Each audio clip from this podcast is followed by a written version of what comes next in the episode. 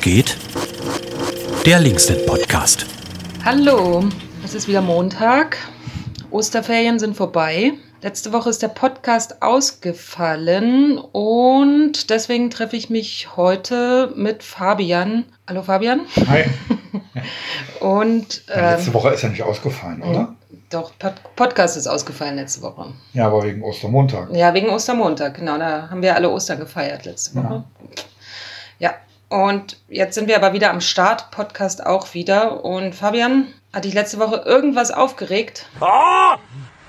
Ähm, na, wir hatten, wir hatten ja so projektintern ähm, so eine Debatte über die ähm, Schließzeiten, ob wir jetzt sozusagen so eine Osterruhe machen. Und äh, wir hatten jetzt ja zwei Wochen äh, mehr oder weniger zu. Haben uns jetzt aber auf jeden Fall auch verständigt, dass wir jetzt wieder aufmachen, eingeschränkt. Und äh, weil wir das so notwendig finden, dass wir so ähm, der Anlaufpunkt, dass das notwendig ist in der Pandemie auch da zu behalten und da zu lassen, dass Leute drucken können, ähm, das Internet nutzen können, genau, und dass wir als Anlaufpunkt auch da sind und so soziale Infrastruktur äh, notwendig ist, auch jetzt aufzulassen.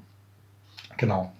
Ja, das wird ja recht gut genutzt eigentlich von einzelnen Leuten, die immer wieder kommen, auch per E-Mail-Anfragen, auch an euch. Ihr könnt, meldet euch bei uns oder kommt vorbei, schaut im Internet, äh, wann offen ist. Genau. Das ist natürlich trotzdem kompliziert mit den Hygieneregeln und so, dass wir. Ja, aber äh, genau, ne, insofern, ich hatte. Also ich muss ehrlich sagen, es ist, ähm, genau, also ich hatte.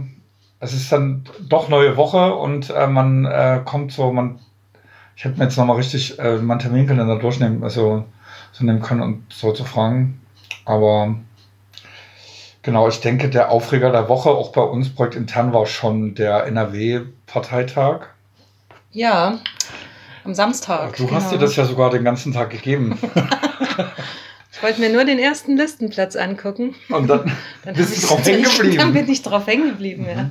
Auf den ganzen Genossinnen. Ja, ich habe wiederum äh, mir eine Serie angeguckt, auch am Samstag die erste Folge und bin dann auch erstmal drauf hängen geblieben. Aber genau, ich kann an der Stelle, also ge- genau, also ich meine, man kann natürlich jetzt so total, also erstmal kann man festhalten, dass wir, glaube ich, dass das Linksnet politisch dafür steht, dass man Sarah Wagenknecht nicht zur Spitzenkandidatin machen muss. Aber sie ist jetzt halt Spitzenkandidatin und was ich aber trotzdem auch trotzdem schockierend finde, ist, wie dann äh, jetzt gesagt wird, deswegen kann man jetzt die Linke äh, in, irgendwo nicht wählen.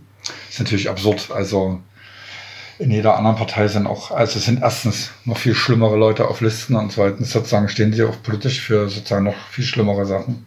Ähm, und das soll jetzt Sarah Wagenknecht gar nicht so verharmlosen. Ich glaube, das ist äh, wirklich ein, ein Dilemma, vor dem so ein Parteitag da in NRW stand. Also ich glaube, dass, ähm, dass die Wahl von Sarah Wagenknecht dort viel mit Angst zu tun hatte. Ist nicht, also wenn man Sarah Wagenknecht nicht aufstellt, was dann wohl passiert. Insofern ähm, kann ich so einen Text empfehlen von Leander Sukow, der die ganze Dramatik mit der Wahl von Sarah Wagenknecht vergleicht mit ähm, Hamlet. Ähm, ich hatte jetzt überlegt, ob ich daraus zitiere, aber ich finde es jetzt doch irgendwie zu lang wahrscheinlich und zu, un, ähm, zu unsexy, das jetzt äh, vorzulesen.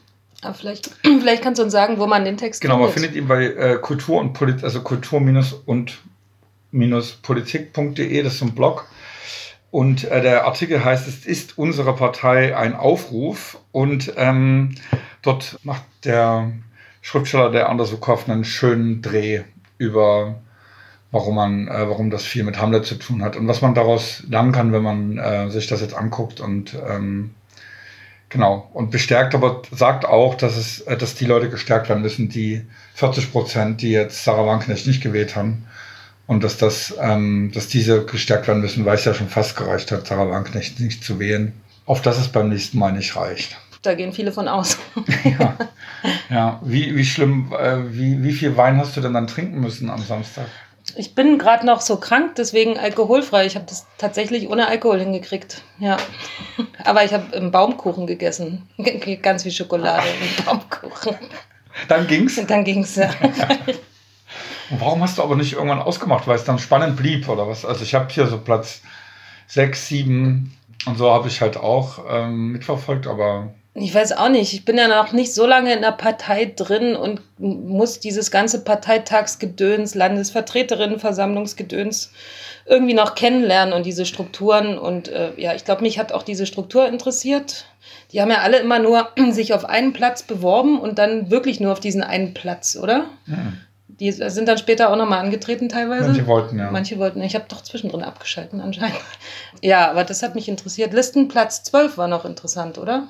11 war, ähm, war ja genau, also nee, es gab so einige Plätze, die, Ja, also bei Platz 6 gab es diese Entscheidung, ob ähm, Sascha Wagner zum Beispiel gewählt wird oder der, Landesvor der Landesvorsitzende oder Landessprecher von NRW, der auch Mitarbeiter bei Sarah Wagenknecht ist. Leider ist der Sarah Wagenknecht Mitarbeiter gewählt worden. Und dann später noch ab Platz 8 ähm, Ihre, äh, Platz 7 Iris, die ähm, so ein bisschen die Ansprechpartnerin eigentlich für so APO gewesen wäre die aber dort leider auch nicht gewählt worden ist. Dafür auf dem Platz sozusagen die Gewerkschafterin dann später. Ähm, auch Gewerkschafterin, ich weiß nicht genau, ja.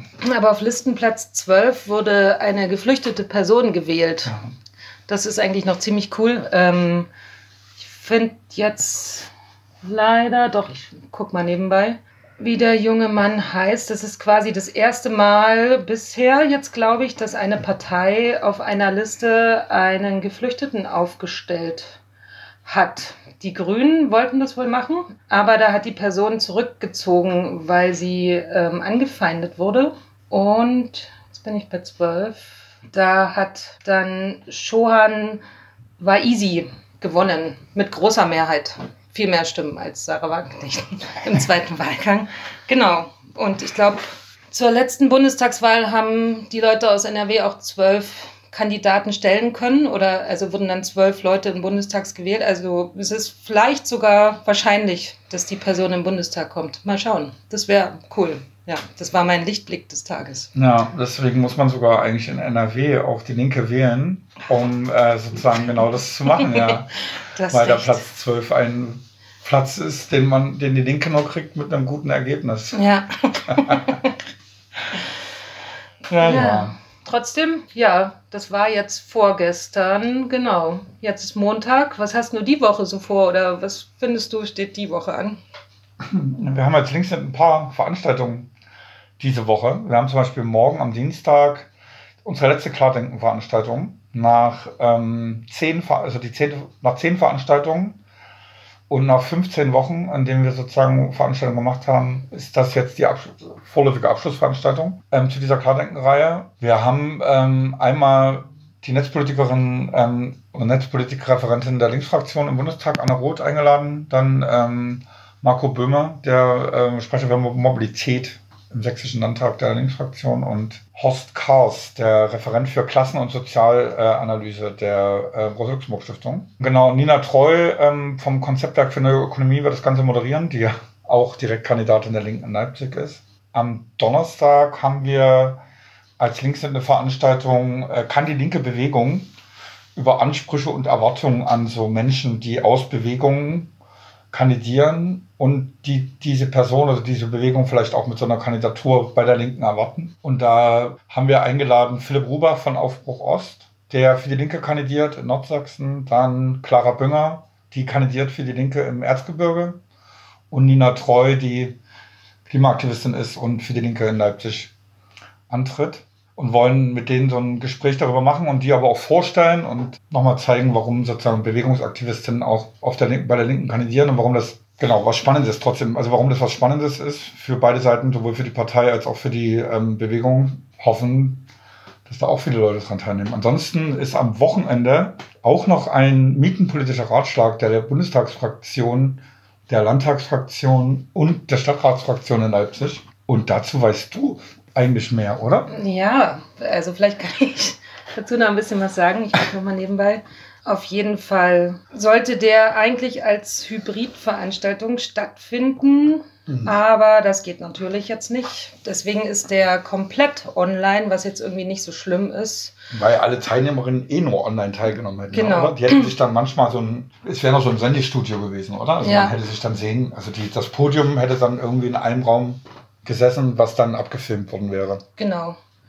Ähm, und ist eigentlich recht cool aufgebaut mit einer Auftaktveranstaltung ab 11 Uhr und Begrüßung, dann äh, großzügigen Pausen und danach gibt es ab 13 Uhr drei voll interessante Workshops, wo man sich dann einen aussuchen muss. Das, äh, der eine geht zum Thema Wohnen mit Hartz IV. Der zweite äh, Wege zu einem nicht profitorientierten Wohnungssektor mit interessanten Leuten und der dritte dann zu Organizing gegen hohe Mieten und Verdrängung, weil das anscheinend ja auch der Weg ist, der gerade vielerorts genommen wird, wie jetzt zum Beispiel die Kampagne Deutsche Wohnen und Co. enteignen, ist auch durch oder mit Hilfe von Organizing, Organizing zustande gekommen. Genau.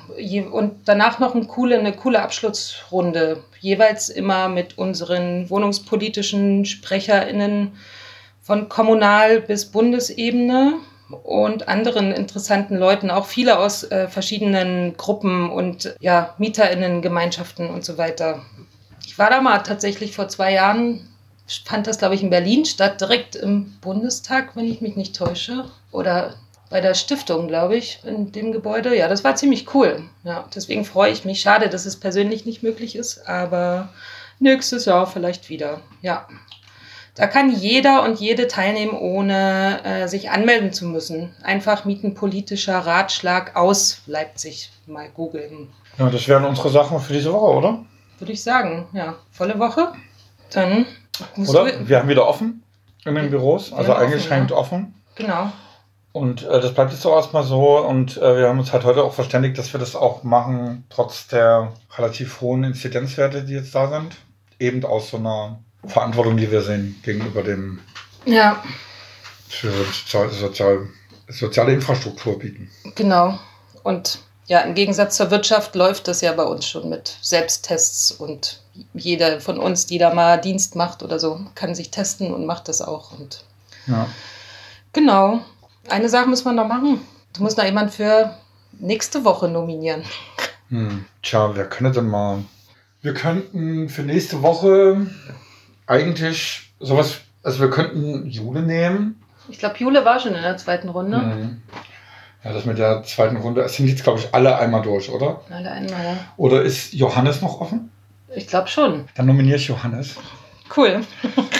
Ähm, genau, ich nominiere Johannes. Und wenn Johannes nicht kann, dann muss er jemanden nominieren. Das ist gut. Sehr gut. Ja, schön. Dann ähm, euch allen eine gute Woche. Lasst euch gut gehen. Regt euch nicht so sehr auf. Bis Ja. bald. Bis bald.